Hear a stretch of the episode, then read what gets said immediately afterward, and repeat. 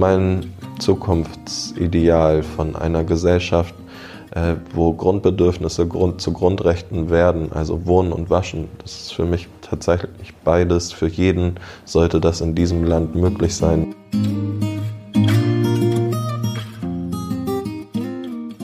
Hallo und herzlich willkommen im Sinneswandel-Podcast. Mein Name ist Marilena Behrens und ich freue mich, euch zu einer neuen Episode begrüßen zu dürfen. Wir bleiben zu Hause. Dies war und scheint nach wie vor der Appell der Stunde zu sein zum ersten Mal gehört im März diesen Jahres, als der erste Corona-Lockdown ausgerufen wurde. Der Appell, ein Zeichen der Solidarität zum Schutz nicht nur des eigenen Lebens, sondern auch der anderen. So standen viele im Sommer auf ihren Balkonen oder am Fenster, klatschten für jene, die nicht in den eigenen vier Wänden bleiben konnten, weil sie Kranke pflegen, Supermarktregale befüllen oder Bus fahren mussten und damit ihr eigenes Leben riskierten. So richtig und wichtig diese Schutzmaßnahme zur Kontaktvermeidung auch ist, scheint sie eines nicht mit Bedacht zu haben. Was ist mit jenen, die kein Zuhause ihr eigen nennen können? 542.000 Menschen waren in Deutschland nach Schätzung der Bundesarbeitsgemeinschaft Wohnungslosenhilfe e.V. 2018 wohnungslos. Welch Hohn schwingt plötzlich in dem Satz mit Wir bleiben zu Hause. Wo sollen diese Menschen hin? Sicher, es gab einige Beispiele freundlicher Hoteliers, die Wohnungslose ihre Türen öffneten, damit diese ein gepflegtes Zimmer beziehen konnten und ein eigenes Bett und Dusche für sich hatten. Solche Akte der Menschlichkeit gab es glücklicherweise bundesweit, oft finanziert von Kommunen und privaten Spenden. Dass sich die ohnehin mehr als prekäre Lage der Wohnungslosen durch die Pandemie noch weiter zugespitzt hat, lässt sich allerdings kaum leugnen was auch Sozialverbände wie die Diakonie beklagen. Angebote wie Essens- und Kleidungsausgaben mit vielen älteren Ehrenamtlichen, aber auch medizinische Versorgung durch freiwillige tätige ältere Ärzte waren und sind nach wie vor reduziert. Und im Winter werden viele Mehrbettzimmer in Notunterkünften wegen der Abstandsregelungen nicht voll belegt werden können. Es scheint allerdings, als würde diese so offensichtliche Problematik ignoriert, statt angegangen zu werden. Sie leben im wahrsten Sinne am Rande der Gesellschaft, unsichtbar. Das bestätigt auch Dominic Bloh, der selbst lange Zeit auf der Straße lebte.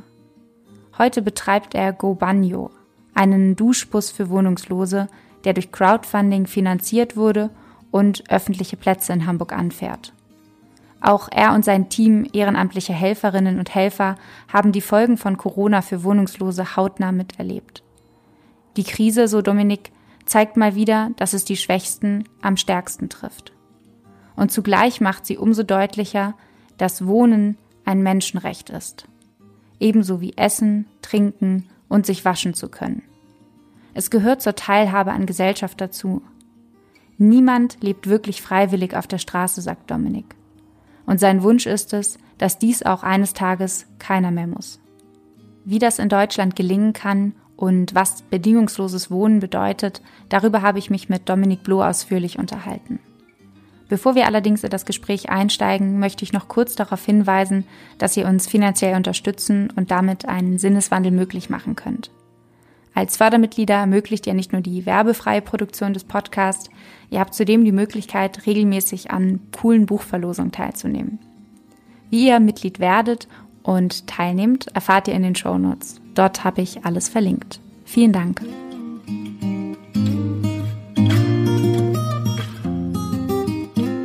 Dominik, was bedeutet Zuhause für dich, wenn du das in kurz erklären müsstest?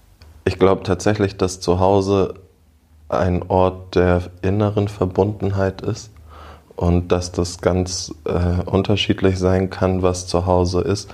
Ich bin in Bayern geboren, bin heute 32 und war 16 Jahre lang nicht da und bin jetzt quasi zum ersten Mal wieder da gewesen. Und da habe ich direkt gemerkt, dass das mein Zuhause ist. Und das war aber eher so dieses innere Gefühl. Und ich glaube, das äh, braucht jeder. Jeder braucht ein Zuhause.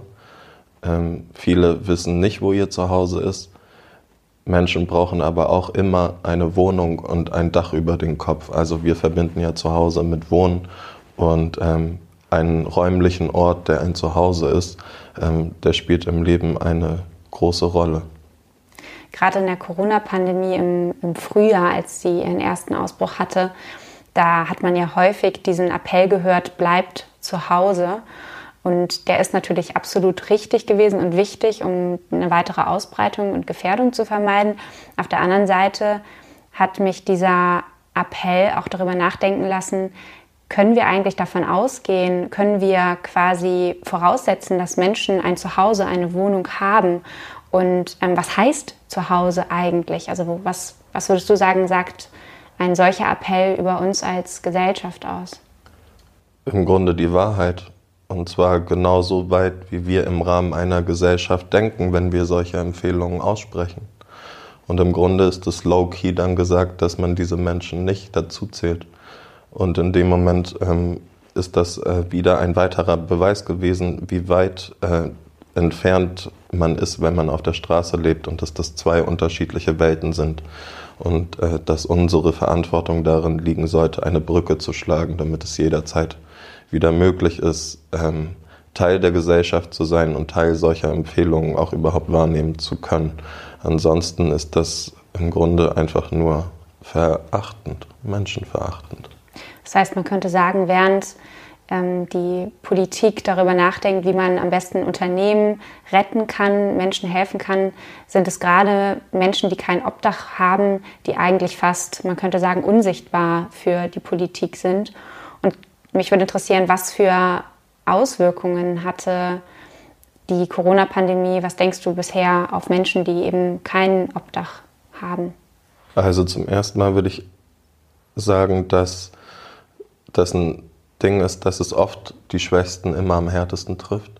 Ich finde es wichtig, dass man alle Menschen bedenken sollte und es ist richtig, dass ne, die politischen Entscheidungen ähm, eben auch alle berücksichtigen. Deswegen, ich bin gar nicht so gegen Unternehmerin und ne, natürlich ist das sinnvoll, da zu unterstützen. Aber am Ende ist es mein Wunsch, dass man alle Menschenleben gleichwertig setzt und das ist nicht passiert. Im Gegenteil, ähm, in dem Zeitpunkt, wo Corona losgegangen ist, ähm, ist das komplette Hilfesystem weggebrochen. Was heißt das? Das heißt, Menschen auf der Straße überleben und die alltäglichen Dinge, die sie zum Überleben brauchen, die sie von selbst nicht bekommen können, wie ähm, Essen oder Duschen, alle, alle möglichen Dinge, die man sich vorstellen kann, selbst wenn es nur ein zwei Stunden Aufenthalt in einem Raum ist, wo man mal soziale Kontakte pflegt, was ja auch einfach super wichtig ist. All diese Orte waren auf einmal geschlossen und äh, waren für die Menschen nicht mehr zugänglich und das bedeutet, dass deren kompletter Alltag quasi auch nicht mehr wie je davor war und ähm, Menschen auf der Straße überleben. Und wenn die Situation noch schwieriger wird, ja, dann geht es, äh, also dann ist es Not. Du hast ja 2019 die gemeinnützige Initiative Go Banyo gegründet, ein, ähm, ein Duschbus für Obdachlose. Und wie seid ihr mit dieser Situation umgegangen? Also ihr musstet ja wahrscheinlich dann auch ähm, euren Betrieb erstmal vorübergehend schließen, oder?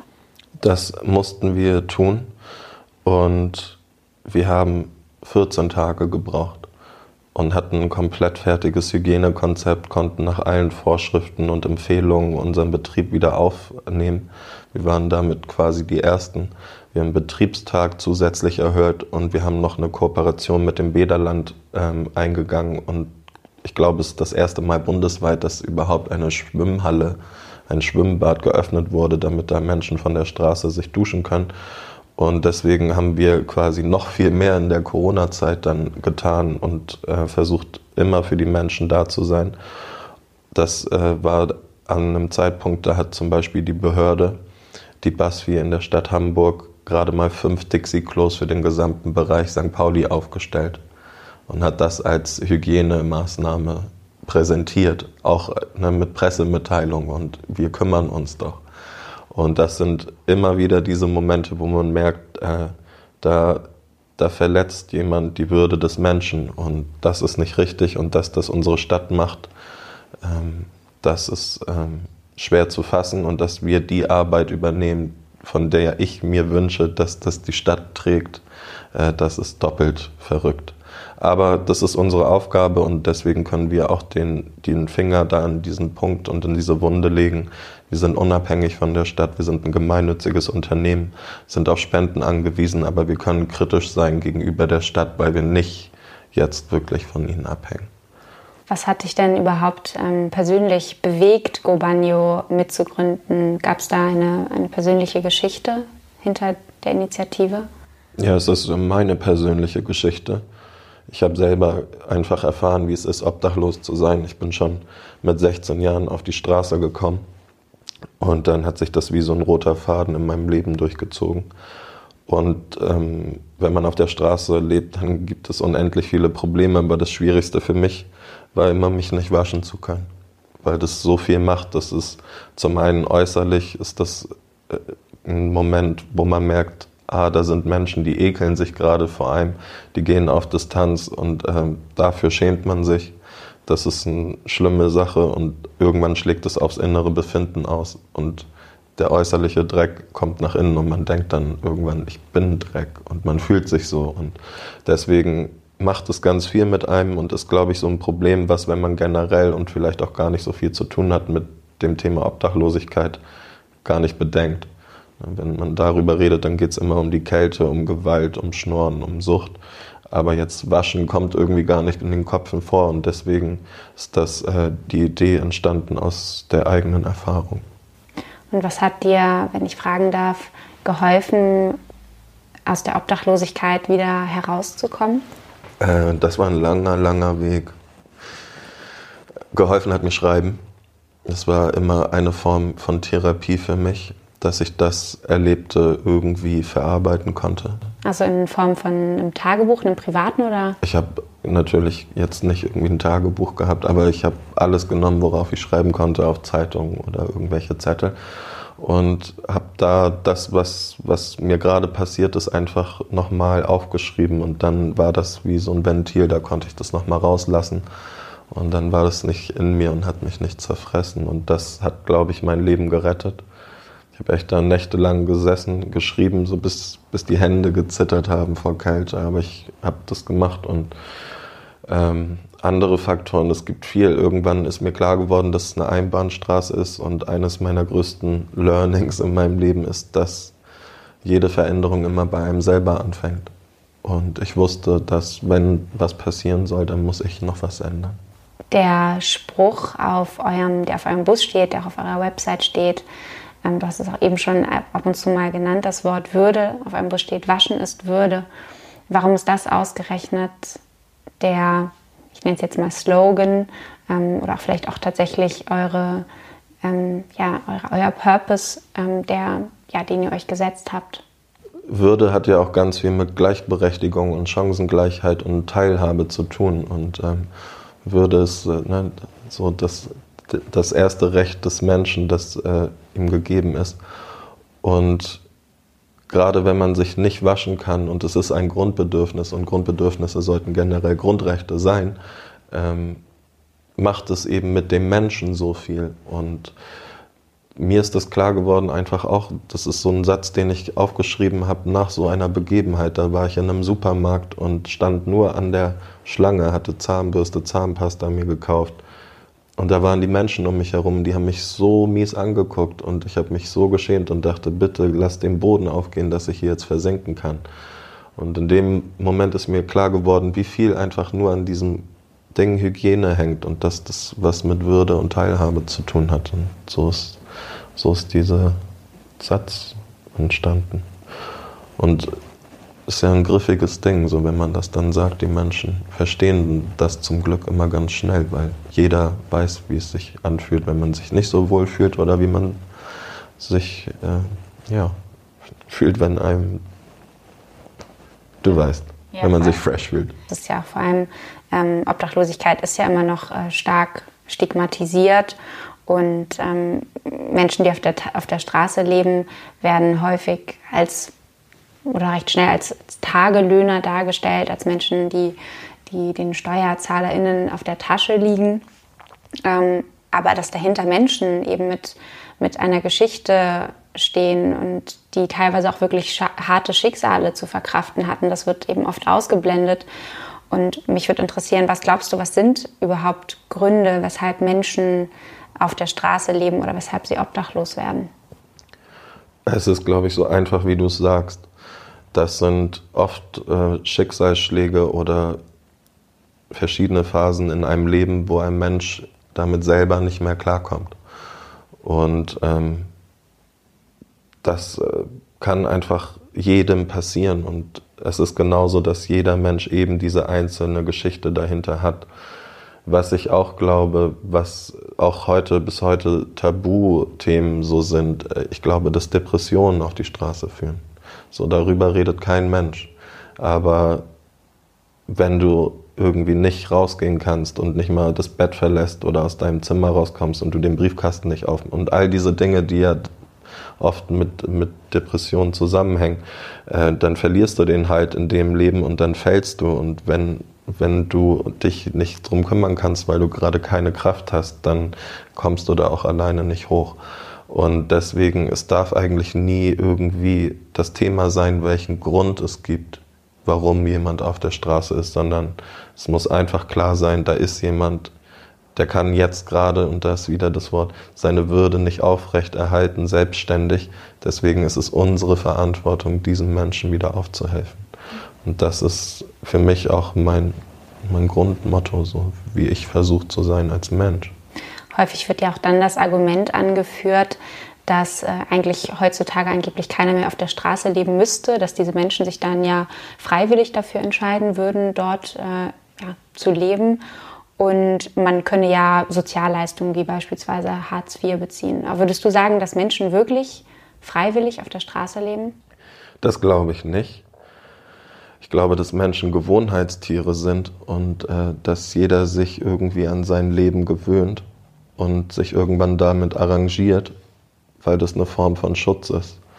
Ähm, wenn ich mir jeden Tag bewusst mache, dass ich in einem, einer Lebenssituation stecke, die eigentlich überhaupt nicht richtig ist, dann gehe ich daran kaputt. Wenn ich mir irgendwann einrede, ich wähle das, dann ist es mehr selbstbestimmt und dadurch fühlt es sich an, als hätte ich noch Entscheidungen über mein Leben. Und das ist die simple Sache. Es ist ein psychischer Schutzreflex, glaube ich, dass Menschen irgendwann ähm, sagen, dass das hier schon alles passt. Aber jeder Mensch, glaube ich, gibst du ihm ein Zuhause, wird er es annehmen. Damit ist auch wieder viel verbunden. Es braucht mit Sicherheit Geduld und Zeit. Aber ich glaube, dass kein Mensch freiwillig obdachlos leben möchte. Das heißt, hast du jemals damit gerechnet, äh, dass du einmal auf der Straße leben wirst? Oder hat sich das, ist das wirklich von heute auf morgen quasi plötzlich das Realität gewesen? Ist tatsächlich so von heute auf morgen passiert. Meine Ma ähm, ist krank geworden und hatte auch Depressionen am Anfang und äh, dann viele andere Diagnosen festgestellt bekommen, bis sie am Ende schizophren war und ihre Vormundschaft abgelegt hat.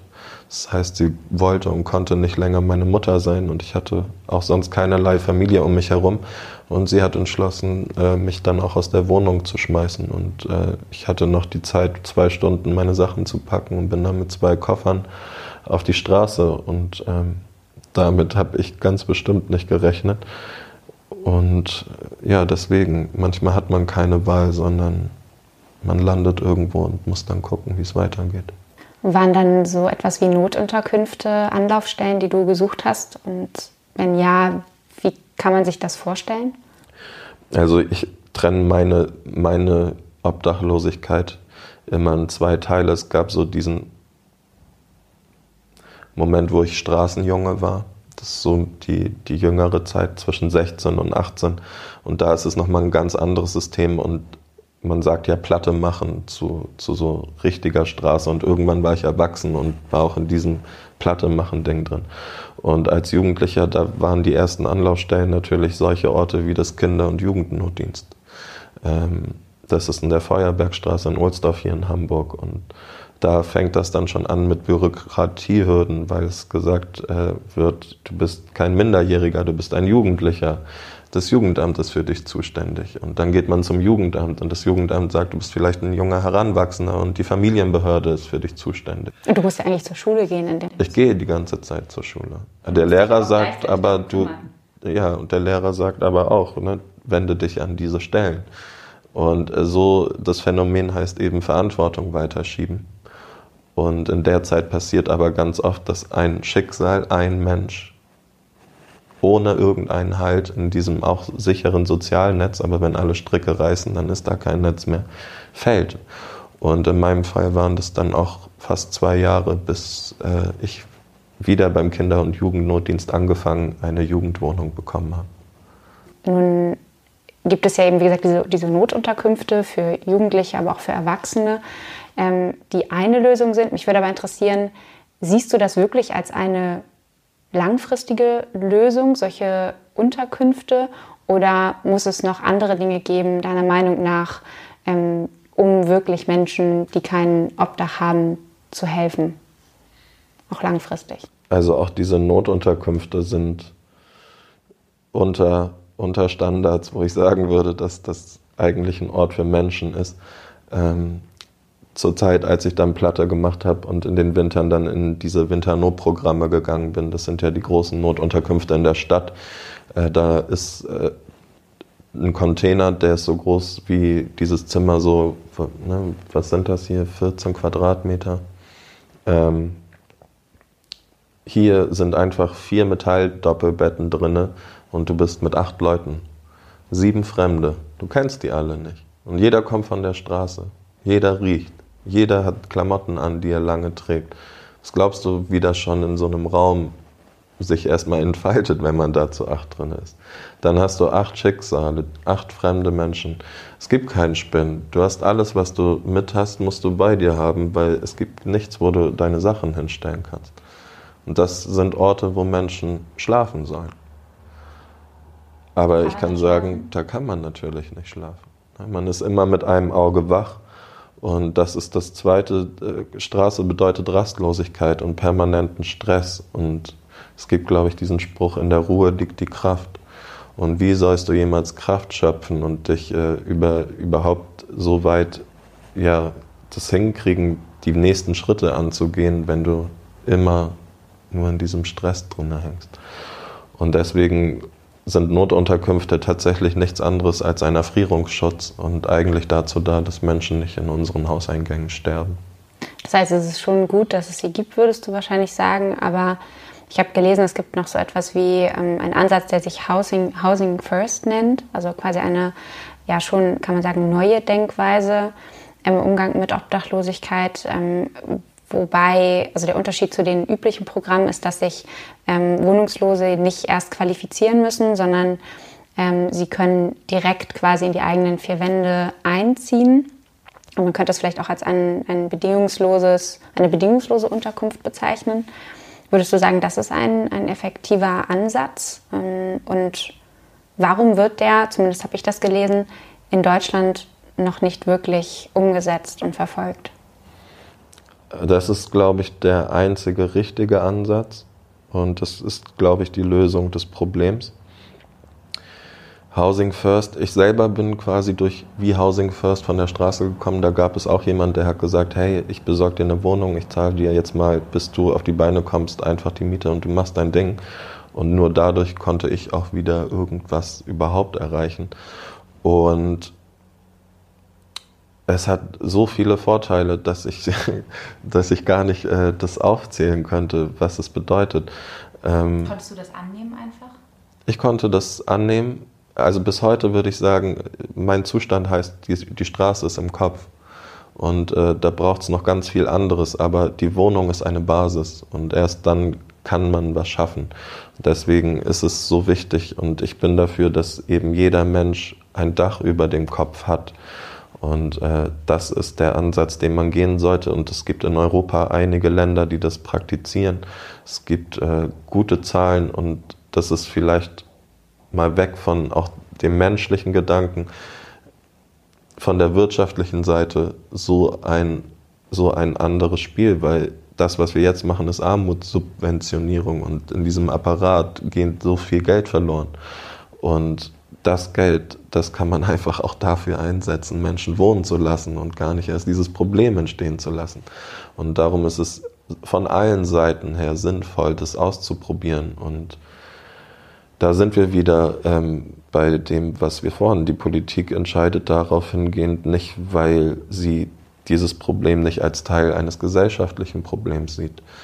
Äh, genauso wie sie, und das beim Wohnungsbau auch immer noch wegguckt. Wir in Hamburg haben echt Probleme und man liest irgendwie, dass Menschen in fünf Jahren, ein Drittel der Menschen in Hamburg in fünf Jahren nicht mehr da wohnen kann, wo, wo er heute oder sie heute wohnt.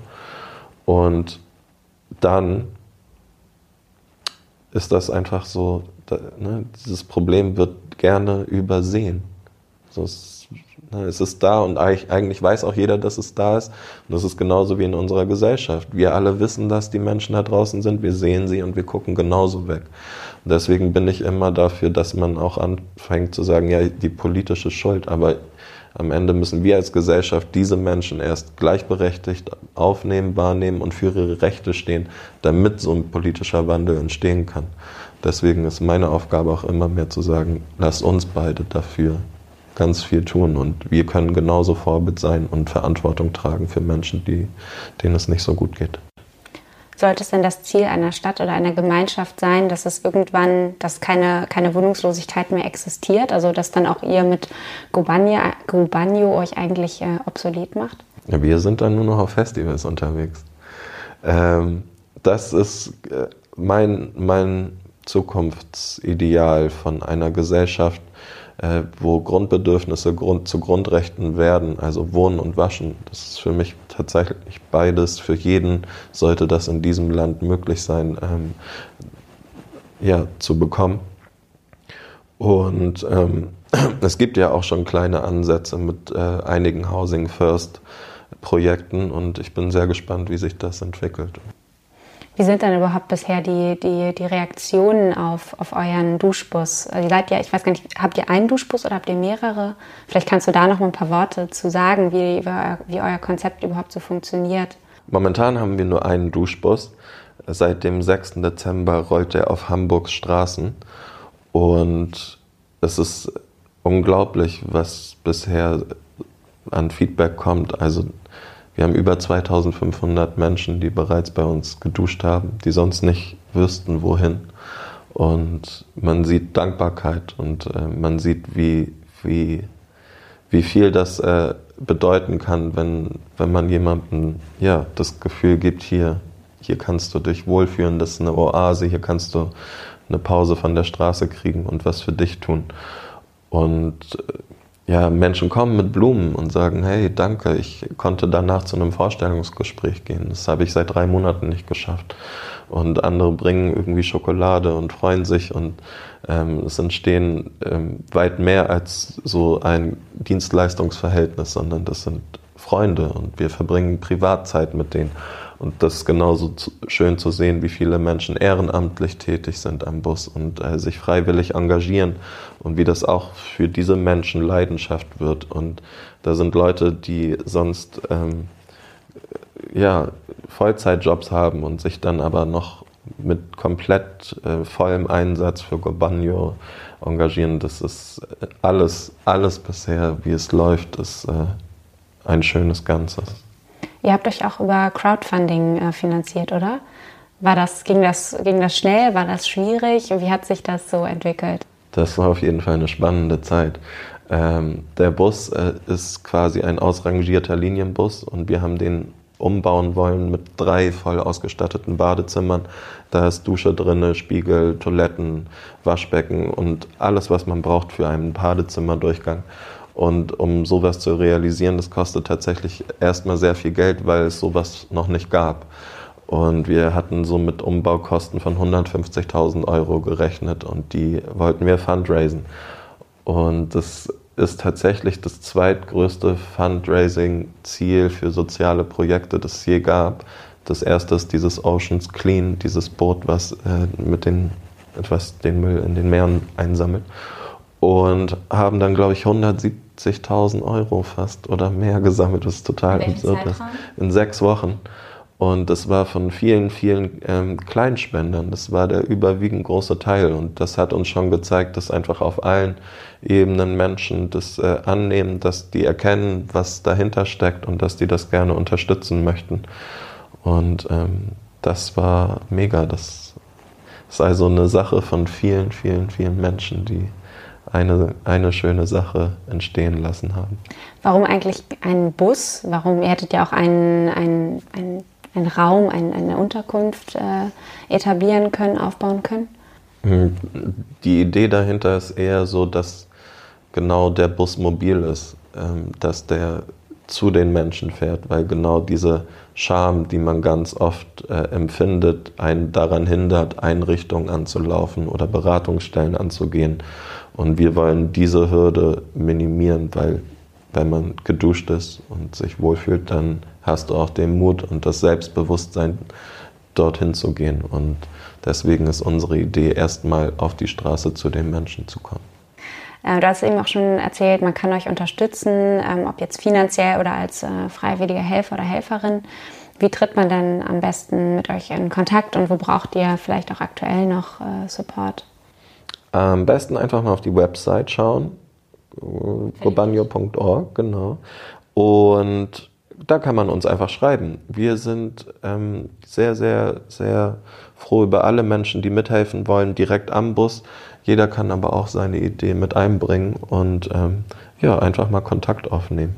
Das heißt, auch wenn ich sage, hey, ich kann nur einen Tag in der Woche, aber ich würde gerne irgendwie mich ein bisschen einbringen, dann ist auch das möglich?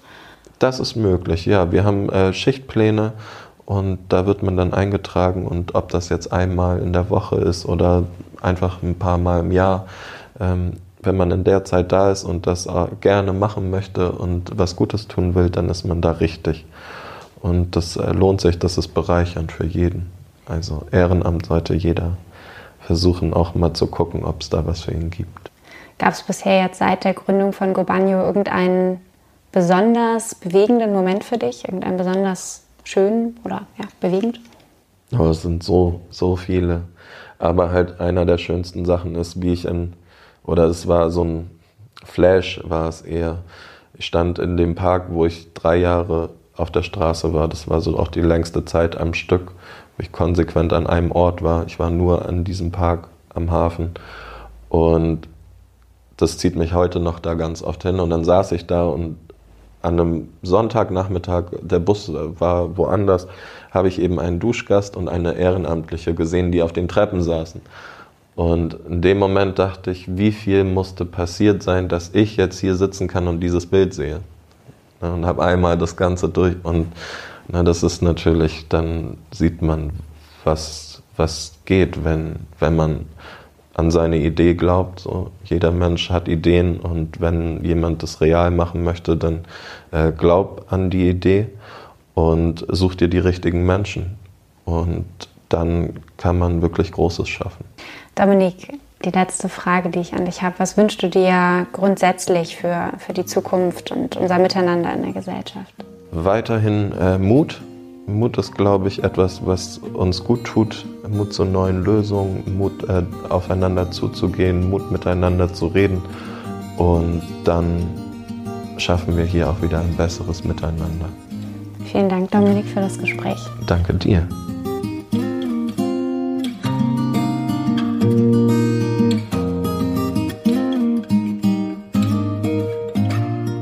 Ich danke euch fürs Zuhören und hoffe, ihr konntet aus dieser Episode etwas für euch mitnehmen. Wenn sie euch gefallen hat, dann teilt sie gerne mit Freunden, Kollegen und Verwandten. Dass ihr als Fördermitglieder die Produktion des Podcasts möglich machen könnt, hatte ich bereits zu Beginn der Episode erwähnt. Was mir allerdings dieses Mal noch viel wichtiger wäre, ist, dass ihr den Duschbus, den Duschbus Go Banyo unterstützt, damit dieser im anstehenden Winter so vielen Wohnungslosen wie möglich helfen kann. Also wenn ihr könnt, dann spendet Geld, Zeit oder teilt die Episode. In den Shownotes habe ich alle Informationen, wie ihr unterstützen könnt, verlinkt. Vielen Dank und bis bald im Sinneswandel-Podcast.